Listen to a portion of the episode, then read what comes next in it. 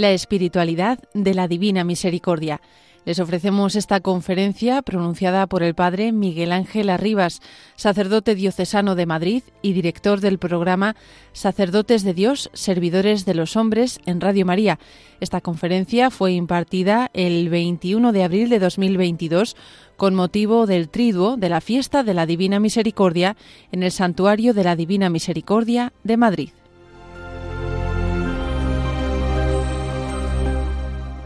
Por la entrañable misericordia de nuestro Dios, nos visitará el sol que nace de lo alto. Así he querido titular esta meditación. Esta frase que acabo de proclamar es el inicio de la última estrofa del Benedictus, oración que el Espíritu Santo inspiró a Zacarías cuando nació su hijo Juan el Bautista. Y es la frase que conduce también esta primera meditación en este trido dedicado a la Divina Misericordia. Por la entrañable misericordia de nuestro Dios, el Padre Eterno, nos visitará, en la plenitud de los tiempos nos visitó su Hijo, el Verbo Eterno, que se hizo hombre en el vientre purísimo de María. Por la entrañable misericordia de nuestro Dios nos visitará, nos sigue visitando el sol que nace de lo alto y el sol que no conoce ocaso, el sol que alumbra todos los días del año y toda la historia, cada minuto de nuestra existencia es Jesucristo. Por la entrañable misericordia de nuestro Dios nos visitará, nos sigue visitando el sol que nace de lo alto, que nace del Padre en cuanto que es engendrado, no creado, de la misma naturaleza del Padre por quien todo fue hecho, pero nace cuanto hombre de María, de aquella muchacha nazarena que en la Anunciación se fió de Dios a través de las palabras del ángel Gabriel. El Espíritu Santo vendrá sobre ti y la fuerza del Altísimo te cubrirá con su sombra. El santo que va a nacer será llamado Hijo de Dios. Y le da una señal. Ahí tienes a tu pariente Isabel, que ya está de seis meses, la que llamaban estéril, porque para Dios nada imposible. Y ella se fió de aquellas palabras. He aquí la esclava del Señor, hágase, hágase, hágase en mí según tu palabra. Expresión que me imagino a diario repetís también cada uno de los aquí presentes cuando meditáis el Evangelio o bien os ponéis delante del Santísimo y adoráis la presencia eucarística de Jesús. Por la entrañable misericordia de nuestro Dios nos visitará el sol que nace de lo alto el Eterno junto al Padre, el Verbo eterno del Padre, por el sí de María, se hizo Verbo encarnado en el seno purísimo de la Madre, de la Nazarena, Inmaculada Concepción, preservada de mancha de pecado original. El Verbo eterno se hizo Verbo encarnado. Y el Verbo se hizo carne y acampó entre nosotros y hemos contemplado su gloria, la gloria del unigénito lleno de gracia y de verdad. Este es Jesucristo, hermanos y hermanas. Por la entrañable misericordia de nuestro Dios nos visita el sol que nace de lo alto. ¿Para qué? Para iluminar a los que vivimos en tinieblas. Tantas veces vivimos en tinieblas y en sombra de muerte, para conducirnos por caminos de paz. Esta es la misión que traía Jesucristo de parte del Padre y que ya el Espíritu Santo inspira a Zacarías. ¿Para qué viene el Verbo eterno? ¿Para qué se hace hombre el Hijo de Dios? Para sacarnos de las tinieblas y oscuridades en las que tantas veces nos sumerge el pecado y para conducirnos por caminos de paz.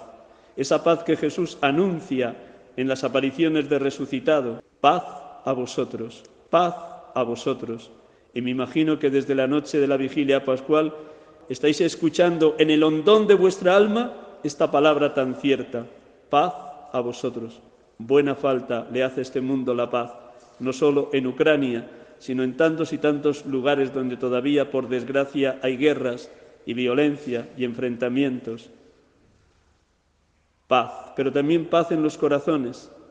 Esta mañana a distintas personas les decía esto, el regalazo que Dios nos hace es esa triple paz cuando recibimos el sacramento del perdón, de la misericordia, el sacramento del perdón, la misericordia de Dios nos trae una triple paz con Dios, con los hermanos y con uno mismo. Qué regalo nos hace Dios a través del sacramento de la misericordia. Esa triple reconciliación con Dios, con los hermanos, con uno mismo. A veces somos los peores enemigos de nosotros mismos cuando cada día nos estamos echando unas broncas de órdago y no nos soportamos. El Señor nos quiere reconciliados con nuestra historia porque cada minuto de nuestra historia, si la miramos con ojos de fe, es historia de salvación, no es historia de destrucción ni de muerte. Somos hijos de Dios, hijos de la vida. Y Jesús lo dice claro, he venido para que tengan vida y la tengan en abundancia. A esto estamos llamados. Por la entrañable misericordia de nuestro Dios nos visitará el sol que nace de lo alto para iluminar a los que viven en tinieblas y en sombra de muerte, para guiar nuestros pasos por el camino de la paz. La misericordia es la forma más bella y honda que tiene Dios de amarnos. La misericordia es la forma más bella y honda que tiene Dios de amarnos. Luego desarrollaré esto. Pero antes que hubiera querido comenzar por ahí, pero me he lanzado. Voy a proclamar el Evangelio del segundo domingo de Pascua, domingo de la Divina Misericordia, porque, como bien sabéis, Dios inspiró a Santa Faustina Kowalska que comunicara a los pastores de la Iglesia que nuestro Señor Jesucristo quería que la Iglesia celebrara en el segundo domingo de Pascua el domingo de la Divina Misericordia. Y sabéis muy bien cómo en el año 2000 el Papa San Juan Pablo II instituyó esta fiesta, la fiesta de la Divina Misericordia, como celebraremos Dios mediante el próximo domingo. La palabra de Dios siempre ilumina lo que estamos celebrando los cristianos. Nada en la Iglesia es casualidad, nada. Todo está perfectamente ensamblado para que el creyente a lo largo del año litúrgico se encuentre cada día más y más tú a tú con Jesucristo y desde Él, en las manos del Padre, cumpliendo su voluntad, por la gracia, la luz, el empuje del Espíritu Santo. Todo está perfectamente ensamblado en la vida de Dios. Lo que nos toca es entrar en el misterio de Dios para que nuestra vida irradie también la misericordia de Dios para con los demás. Proclamo el texto y luego lo voy desarrollando, hablando en paralelo de lo que es la misericordia en Jesucristo y cómo el propio Jesucristo se lo fue transmitiendo e inspirando a Santa Faustina Kowalska. Del Evangelio según San Juan.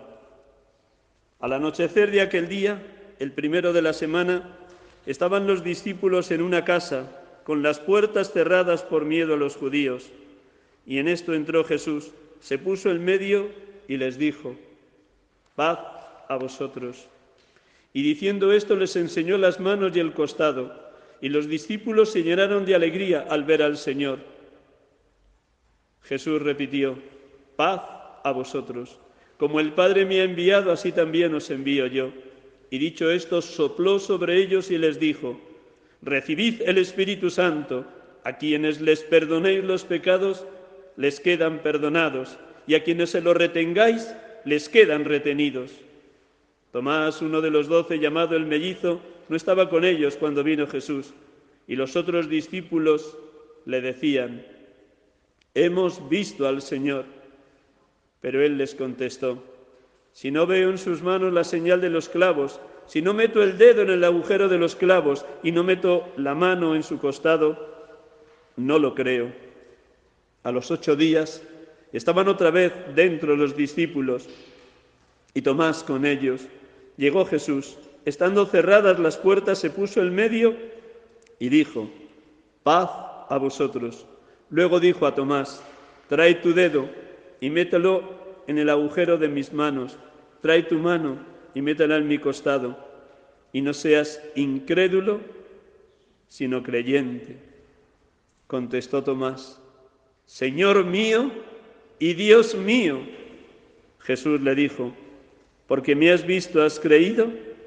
Bienaventurados los que crean sin haber visto. Muchos otros signos que no estaban escritos en este libro hizo Jesús a la vista de los discípulos. Estos han sido escritos para que creáis que Jesús es el Mesías, el Hijo de Dios, y para que creyendo tengáis vida en su nombre. Me voy a quedar solo con dos frases de este texto del Evangelio de Juan 20, tan hermoso, tan hondo, tan bello y tan central en nuestra experiencia de fe. Las dos frases con las que me quedo es recibid el Espíritu Santo y la segunda que va a continuación, a quienes les perdonéis los pecados, les quedan perdonados, a quienes se los retengáis, les quedan retenidos. Mirad, hermanos y hermanas, cuando Jesús se presenta en el cenáculo donde están los once, porque Judas se ha ahorcado, no les regaña, no les echa en cara que le hayan dejado solo en Getsemaní y que solo la Virgen María, María Magdalena y la otra mujer, María la de Cleofás, y el discípulo amado le hayan acompañado hasta el pie de la cruz. El saludo con el que Jesús saluda a los suyos, como dejando atrás tanto la traición de Judas como las tres negaciones de Pedro o el abandono del resto de los apóstoles, el saludo solo es uno, paz a vosotros. Y como no acaban de creer quién les está saludando, les repite de nuevo, paz a vosotros. Esta es la maravilla de nuestro Dios. Dios no tiene en cuenta nuestro pecado, nuestra miseria. Este pobrísimo sacerdote que tenéis delante es el más pecador de todos los que estamos en este templo de Virgen del Mar. Y si estoy pronunciando estas palabras es porque sé que es el Espíritu Santo quien quiere que lo haga. Pero si hablar humanamente me sé el más pobre, el más torpe, el más miserable, el más pecador de todos vosotros. Y por pura misericordia soy lo que soy, porque no soy digno de un ministerio tan grande, tan hermoso, tan bello como es el ministerio sacerdotal. Y os pido perdón porque sé que no reflejo suficientemente la santidad sacerdotal a la que he sido llamado, la santidad sacerdotal que Jesucristo reclama, pide a los sacerdotes, y que si la Iglesia en momentos determinados va a la deriva, es porque los sacerdotes y los obispos no somos suficientemente santos. Así que os pido perdón por no ser santo como Dios me pide que viva mi ministerio sacerdotal. Y lo digo no para halagar a nadie, sino porque esta es la pura verdad. Y a pesar de mi miseria, de mi pecado, de mi torpeza, porque creo en la infinita misericordia de Dios y porque me acerco a esa misericordia cada semana y a veces dos veces por semana al sacramento del perdón, de la misericordia, porque creo y experimento esa misericordia, puedo seguir ejerciendo el ministerio no por mis méritos, ni por mis valores, ni por mis cualidades, nada de eso me pertenece, nada. Tengo muy claro que el sacerdote tiene que hacer muy suyas esas palabras de San Juan Bautista. Es necesario que yo mengüe para que Él crezca. Yo tengo que menguar y Él tiene que crecer. Y me siento muy identificado con esas palabras de San Juan Bautista cuando hablaba de Jesús cuando señaló a Jesús en la fila de los pecadores y dijo de él, he ahí el Cordero de Dios, que quita el pecado del mundo. Fijaos qué belleza, hermanos y hermanas, que desde el minuto uno de su vida pública, cuando Jesús baja desde Nazaret, en Galilea, hasta el lugar donde Juan Bautista estaba bautizando en el río Jordán, Jesús se coloca en la fila de los pecadores, sin haber cometido pecado para dar ejemplo, para entrar en el agua y entrando en el agua y dejándose bautizar por Juan, el agua quedara santificada. Pero se coloca en la fila de los pecadores como un pecador más. Pero en ese mismo momento el Espíritu Santo inspira a Juan Bautista la misión que traía el Hijo de Dios y le da un título inaudito para un hombre de aquella época. Este es el Cordero de Dios que quita el pecado del mundo que arranca el pecado del mundo. Hasta entonces el Cordero Pascual era el Cordero que mataban los judíos en la noche de Pascua y comían en las familias como recordando y conmemorando la salida de Egipto y el paso del Mar Rojo como celebrábamos tanto el día de Jueves Santo como en la noche de la vigilia pascual. Para nosotros los cristianos, el Cordero de Dios es verdadero Dios y verdadero hombre, el Hijo unigénito del Padre. Pero como Cordero ha cargado con los pecados de toda la humanidad. Como cordero ha subido al leño de la cruz para derrotar definitivamente el pecado, la muerte y al mismo Satanás. Como cordero de Dios, cargando con los pecados de la humanidad, hemos sido justificados. Lo decía muy bien esa segunda lectura del día de miércoles de ceniza, 2 Corintios 5, 21, una palabra clave en la teología de San Pablo. A quien no cometió pecado, Dios lo hizo reo de pecado para que por medio de él obtuviéramos la justificación. Hemos sido justificados por la sangre de Cristo derramada en la cruz. Lo dice también bellísimamente la primera carta de Pedro. Recordad, hermanos, que habéis sido comprados no a precios de bienes efímeros, no a precio de oro y plata, sino a precio de la sangre de Cristo, el Cordero sin defecto ni mancha, así previsto desde la creación del mundo. Cuánto amor, cuánto amor, cuánto amor el de Dios nuestro Padre, que ha enviado a su Hijo Jesucristo como Cordero de Dios que quita, que arranca el pecado del mundo y que sigue derramando misericordia hora tras hora, minuto tras minuto. La prueba más clara es que cuando le están crucificando, la primera palabra de las siete palabras que pronunció Jesús en la cruz es esta que conocéis sobradamente y escuchábamos el domingo de, Ramos en el relato de la pasión según San Lucas. Padre, Padre, perdónalos, porque no saben lo que hacen. Y esa palabra, ese grito, esa primera palabra de Jesús en la cruz, no solo lo estaba refiriendo a los soldados que le estaban crucificando o al centurión romano que mandaba aquel grupo de soldados, ni estaba tampoco diciendo, Padre, perdónalos porque no saben lo que hacen a los que le habían condenado a muerte, diríamos lo que dicen hoy los ejecutores intelectuales de la muerte, que eran los miembros del Sanedrín, en el juicio religioso que le hicieron en la noche, o Poncio Pilato como gobernador romano. No, estaba diciendo, Padre, perdónalos porque no saben lo que hacen también por nosotros. Él sigue gritando en favor de cada uno de nosotros. Padre, perdónalos porque no saben lo que hacen los cristianos del siglo XXI, 2022. Esta es la realidad. En esa terrible contradicción vivimos, al menos así me experimento. No hago el bien que quiero, sino el mal que aborrezco. Esta es la torpeza de nuestra humanidad, que está herida todavía de las consecuencias del pecado original. Fuimos bautizados, fuimos insertos en la Iglesia, hemos sido hechos hijos de Dios y discípulos de Cristo y templos del Espíritu, pero el maligno, el demonio, sigue queriéndonos separar de Dios, queriéndonos llevar a su terreno, a la Babilonia caótica que Él quiere imaginar de esta humanidad donde nos enfrentamos como lobos unos contra otros. Nos quiere llevar a ese terreno, mientras que Cristo quiere que estemos bajo su bandera, que diría San Ignacio de Loyola en esa preciosa meditación de dos banderas. Somos de la bandera de Cristo, aunque a veces nuestra torpeza, nuestra negligencia, nuestra miseria, nuestra soberbia, nuestro egoísmo nos lleve a bandear en la bandera del diablo. No hago el bien que quiero, sino el mal que aborrezco. Y ante esa realidad, San Pablo se pregunta, ¿quién nos librará de esta carne de pecado que nos tiene sometido? Y él mismo responde, Dios por medio de nuestro Señor Jesucristo, y le doy gracias. Luego, hermanos y hermanas, Jesucristo ininterrumpidamente desde el día que le crucificaban sigue gritando como sumo y eterno sacerdote, como mediador entre Dios y los hombres, lo mismo que gritó cuando le crucificaban. Padre, perdónalos, perdónalos, porque no saben lo que hacen. Y este es el Dios en quien creemos. Lo decía maravillosamente San Francisco de Asís. Dios es pura misericordia, solo misericordia, siempre misericordia. O como dice tantas y tantas veces el Papa Francisco, Dios no se cansa nunca de perdonar. Dios no se cansa nunca de perdonar.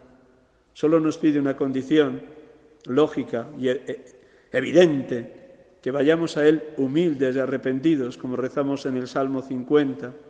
Un corazón quebrantado y humillado, tú, Dios mío, no lo desprecias. Un corazón quebrantado y humillado, tú, Dios mío, no lo desprecias. Este es el Dios en quien creemos. El Dios que por amor a la humanidad ha pagado el precio de la entrega de su Hijo en la cruz para rescatarnos del pecado, de la muerte y del mismo Satanás, por puro amor.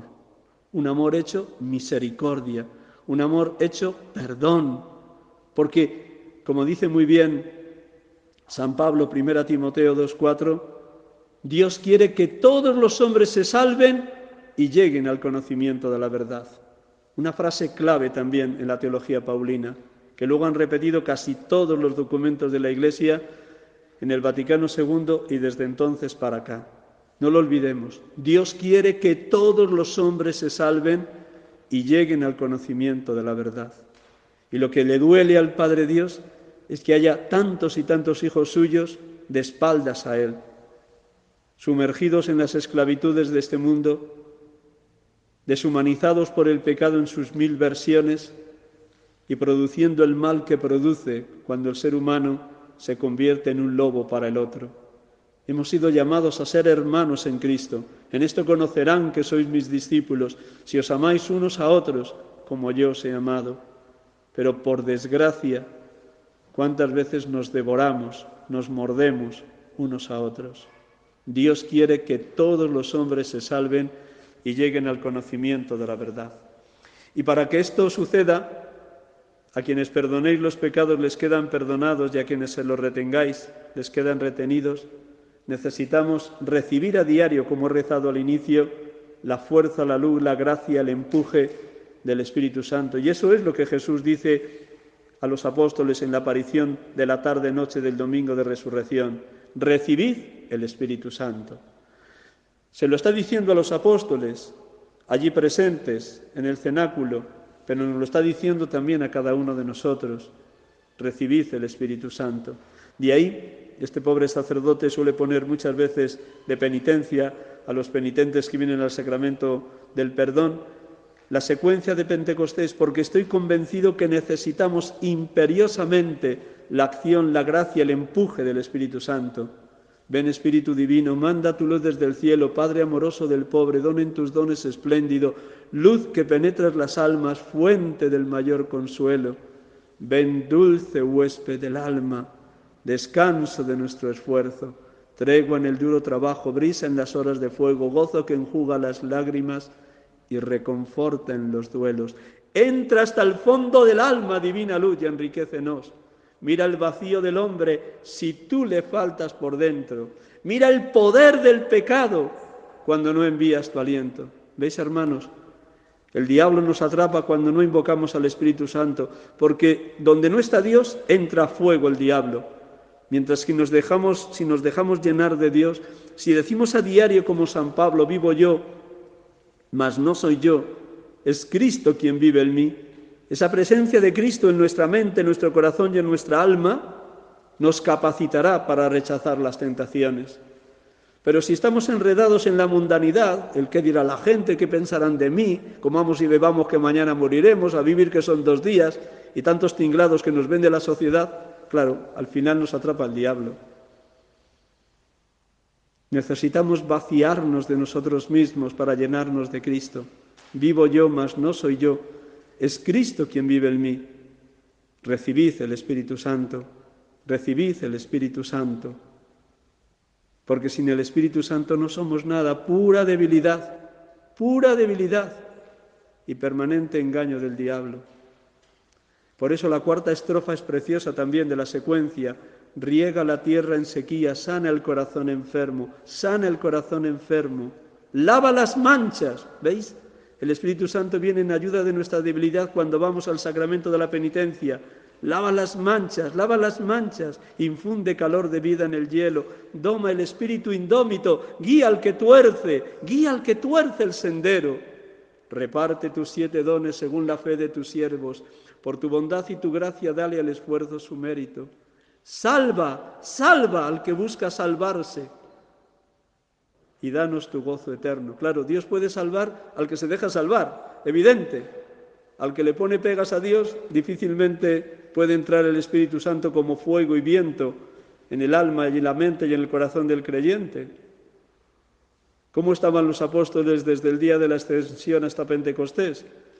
en oración con la Virgen María, esperando la llegada del Espíritu Santo. Y el Espíritu Santo es el que hace nuevas todas las cosas. En el trido pascual que he estado celebrando en un pueblo de Jaén, el Centenillo, casi todas las homilías, esos tres días, cuatro, de jueves a domingo, siempre he dicho esto como inicio. Hago nuevas todas las cosas, que es un texto de Apocalipsis 21.5. Hago nuevas todas las cosas. Todo lo hago nuevo, dice Dios. ¿Me lo creo? ¿Que Dios puede hacer nuevas todas las cosas en mi vida, en mi alma? ¿Cómo hace nuevas todas las cosas? Si me dejo invadir de su misericordia, si me dejo purificar por su misericordia, si lleno de misericordia soy capaz de llevar misericordia a otros, como dice Jesús, sed misericordiosos como vuestro Padre Celestial es misericordioso. Es lo que rezamos en el Padre nuestro. Perdona nuestras ofensas así como nosotros perdonamos, perdonamos a los que nos ofenden. No es fácil perdonar, porque la naturaleza humana reclama ojo por ojo, diente por diente, el que me la hace me la paga. Y fijaros cuántas veces se enciende nuestro corazón y nuestra sangre si nos han hecho una injusticia terrible o una traición familiar o un gesto de desprecio por alguien muy conocido. Enseguida la primera reacción es ojo por ojo, diente por diente. El que me la hace me la paga. Esa es la reacción humana. ¿Quién me capacita para perdonar setenta veces siete? El Señor, que me perdona incondicionalmente. Por eso, hermanos y hermanas, a este pobre sacerdote le ayuda mucho, me ayuda mucho, antes de ir al sacramento de la penitencia, rezar ocho o diez veces el Salmo 50-51. Misericordia, Dios mío, por tu bondad, por tu inmensa compasión, borra mi culpa, lava del todo mi delito, limpia mi pecado, pues yo reconozco mi culpa, tengo siempre presente mi pecado. Contra ti, contra ti solo pequé, cometí la maldad que aborreces. Qué maravilla de salmo que invita al creyente a confiar en la infinita misericordia de Dios. Dios no se cansa nunca de perdonar. Dios no se cansa nunca de perdonar. Como los seres humanos a veces somos muy olvidadizos, Dios quiso a través de la elección y llamada a Santa Faustina Kowalska que la Iglesia meditara e interiorizara este atributo divino que es la misericordia. Por eso voy a comentar muy brevemente algunas de las muchísimas frases que nuestro Señor Jesucristo dirigió a Santa Faustina en su diario, para que sean un eco en esta tarde de que el Señor quiere bañarnos en misericordia. Solo nos pide lo mismo que a la Madre, que a la Virgen María, o como lo han vivido los grandes santos en la historia, Humildad, humildad, humildad.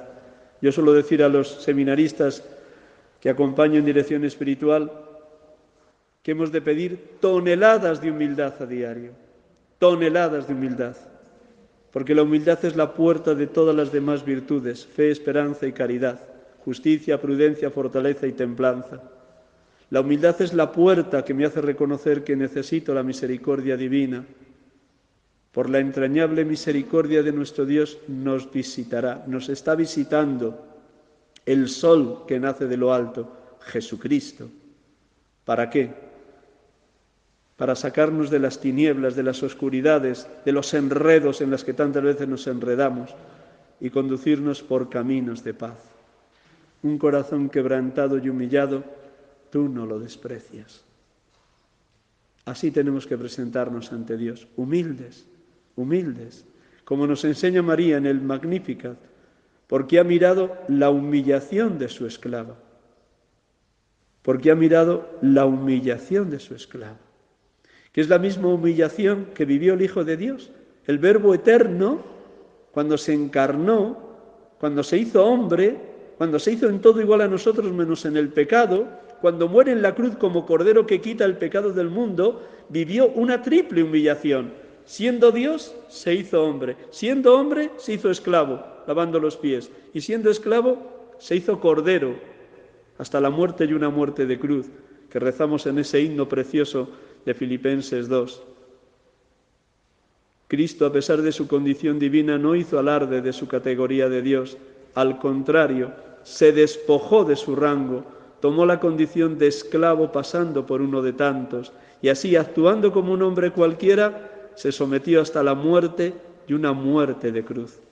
En este Dios creemos, en el Dios que se ha humillado, por amor, por amor, un amor que es compasivo, clemente y misericordioso un amor compasivo, clemente y misericordioso, como cantan y cantan tantos salmos. En, el, en la hojita que os han entregado, uno de esos salmos que expresa muy bien la misericordia de Dios. Bendice alma mía al Señor y todo mi ser a tu santo nombre. Bendice alma mía al Señor y no olvides sus beneficios. Él perdona todas tus culpas y cura todas tus enfermedades. Él perdona tu vida de la fosa, Él saca tu vida de la fosa y te colma de gracia y de ternura. Cantaré eternamente las misericordias del Señor, anunciaré tu fidelidad por todas las edades, porque me dijiste, la misericordia es un edificio eterno, más que el cielo has afianzado tu fidelidad. Sellé una alianza con mi elegido, jurando a David mi siervo, te fundaré un linaje perpetuo, edificaré tu trono para todas las edades. Misericordia, Dios mío, misericordia, que mi alma se refugia en ti. Me refugio a la sombra de tus alas mientras pasa la calamidad. Hermanos y hermanas, en este Dios creemos, en el Dios infinitamente misericordioso, que lo que nos pide es que seamos muy, muy humildes como la Virgen María y como Jesucristo, para estar abiertos permanentemente a la gracia algunas de las frases que Santa Faustina escuchó y nos ha transmitido a través de su diario. Le dice Jesucristo, Hija, mira, cuenta todo el mundo sobre mi misericordia inconcebible. Di a la humanidad que sufre que se acerque a mi corazón misericordioso y yo la colmaré de paz. Si nos acercamos al corazón misericordioso de Cristo, Él nos regalará la paz y la alegría. Y lo que promete, lo cumple. Sigue diciéndole Jesús, no puedo castigar aún al pecador más grande si él suplica mi compasión, sino que lo justifico en mi insondable e impenetrable misericordia. Por muy grande que sea un pecador, si va humilde y arrepentido ante Dios, el Dios de toda bondad, de infinita misericordia, lo cubre de insondable e impenetrable misericordia. En cada alma cumplo la obra de la misericordia, y cuanto más grande es el pecador, tanto más grande es el derecho que tiene a mi misericordia. Cada obra que realizan mis manos está llena de misericordia. Cada obra que realizan mis manos está llena de misericordia. Son muchas las oraciones en las cuales responde Santa Faustina a esa misericordia. Voy a leer una en la que sobre todo hace hincapié como todo lo hemos recibido por pura iniciativa de Dios. Hemos sido creados de la nada, por pura gracia. Hemos sido bautizados por pura gracia. Somos lo que somos por pura gracia. Nada nos pertenece la vida, la familia, la cultura, la carrera, el trabajo, don de Dios, la fe, los sacramentos, la pertenencia a la iglesia, la vocación a la que cada uno ha sido llamado, don de Dios. Todo es puro don. ¿Y qué nos pide el Señor? Dad gratis lo que habéis recibido gratis. Gratis lo recibisteis, dadlo gratis. Con una ventaja que todos habéis experimentado, seguro, dice Jesús, y de nuevo cumple su palabra, hay más alegría en dar que en recibir. Así que si queremos ser personas alegres, ya tenemos el camino. Hay más alegría en dar que en recibir. Todo es don, todo es gracia, todo es pura bendición divina, como dice muy bien San Pablo en Efesios 2.5. Por pura gracia habéis sido salvados. No se debe a vuestros méritos, sino a la iniciativa divina. Y reza así Santa Faustina, dando gracias por esto, haber sido creados de la nada. Oh Dios, que por tu misericordia te has dignado llamar de la nada a la existencia al género humano, colmándolo generosamente de dones naturales y de gracia divina. Pero para tu bondad eso no fue suficiente. Tú, oh Señor, en tu felicidad nos regalas la vida eterna, nos admites a tu felicidad eterna y nos haces partícipes de tu vida divina, de tu vida íntima.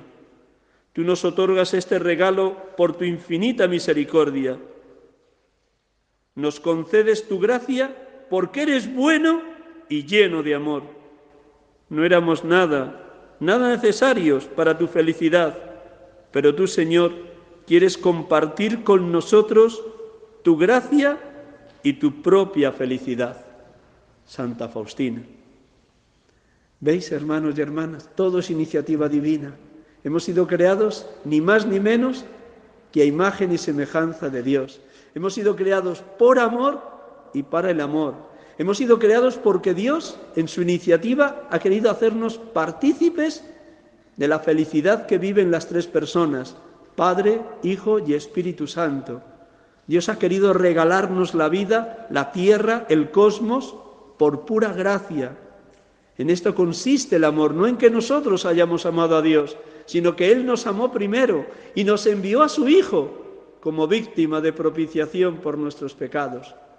Por puro don, por pura gracia, por pura bendición, porque es Padre. Y un padre quiere lo mejor para sus hijos. Me imagino que la mayor parte de los aquí presentes sois padres o abuelos o abuelas o, madres y queréis lo mejor para vuestros hijos y nietos. Si eso sucede a nivel humano, a unas sabiendas que el amor humano es siempre finito y limitado, ¿cuánto más no nos amará el Padre Dios? Solo nos pide una condición, se lo digo mucho a las personas que me conocen. La vida solo tiene dos verbos, hermanos, hermanas. Dejarse amar, dejarse amar, dejarse amar. La vida no tiene más misterio que esto. Dejarse amar por el infinito amor de Dios porque si somos humildes, Él derramará gracia tras gracia, bendición tras bendición, minuto a minuto, como dice el himno de Efesios. Bendito sea Dios Padre de nuestro Señor Jesucristo, que nos ha bendecido en la persona de Cristo con toda clase de bienes espirituales y celestiales. Él nos eligió en la persona de Cristo antes de crear el mundo para que fuésemos santos, santos e irreprochables ante Él por el amor. ¿Cómo somos santos? Por el amor que Él nos tiene. Un amor que lo purifica todo, lo limpia todo. La misericordia es la forma más bella y honda que tiene Dios de amarnos. Porque el amor se estira al máximo, el amor llega hasta el extremo cuando perdona. Lo vemos también a nivel humano. Amar al que nos sonríe, genial, facilísimo. Ser amigos de los que son amigos, de maravilla, facilón. Pero ¿cómo amar a los enemigos? ¿Cómo perdonar setenta veces siete? ¿Cómo poner la otra mejilla? ¿Cómo regalar la capa y el jersey? ¿Cómo quedarte sin dinero por ayudar a los más necesitados? Solo por gracia, solo por misericordia. Y nadie da lo que no tiene. Yo aprendí en mi tierra de Segovia este refrán que luego he leído en otros santos. Nadie da lo que no tiene. Yo no puedo dar paz si no estoy lleno de paz. Yo no puedo dar alegría si no estoy lleno de alegría. Yo no puedo irradiar consuelo si no estoy lleno de consuelo. Yo no puedo llevar misericordia si no estoy lleno de misericordia. Y hay que necesitemos cada semana o cada quince días el sacramento de la misericordia, el sacramento del perdón, para ser colmados de misericordia, para ser purificados de todos nuestros pecados, para obtener esa triple reconciliación que os decía antes, con el Padre Dios, con los hermanos, con uno mismo, gratis, gratis. Es que vas al sacramento de la penitencia gratis. ¿Y cuál es el título del sacramento de la penitencia? La fiesta del perdón. La parábola del Hijo Pródigo que escuchábamos en uno de los domingos de Cuaresma.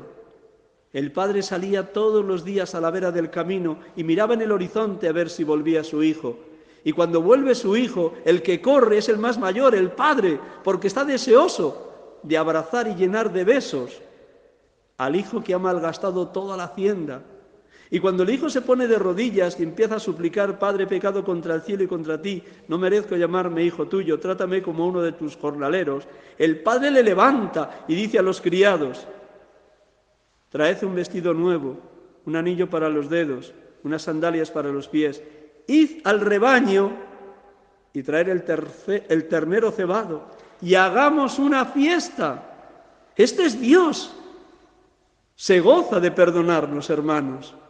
Este es Dios, el que monta una fiesta cada vez que vamos a Él humildes y arrepentidos.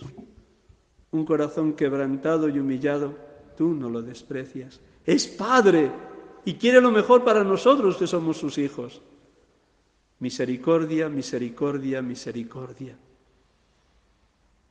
Para que de esa misericordia nos pueda regalar el amor, la paz y la alegría.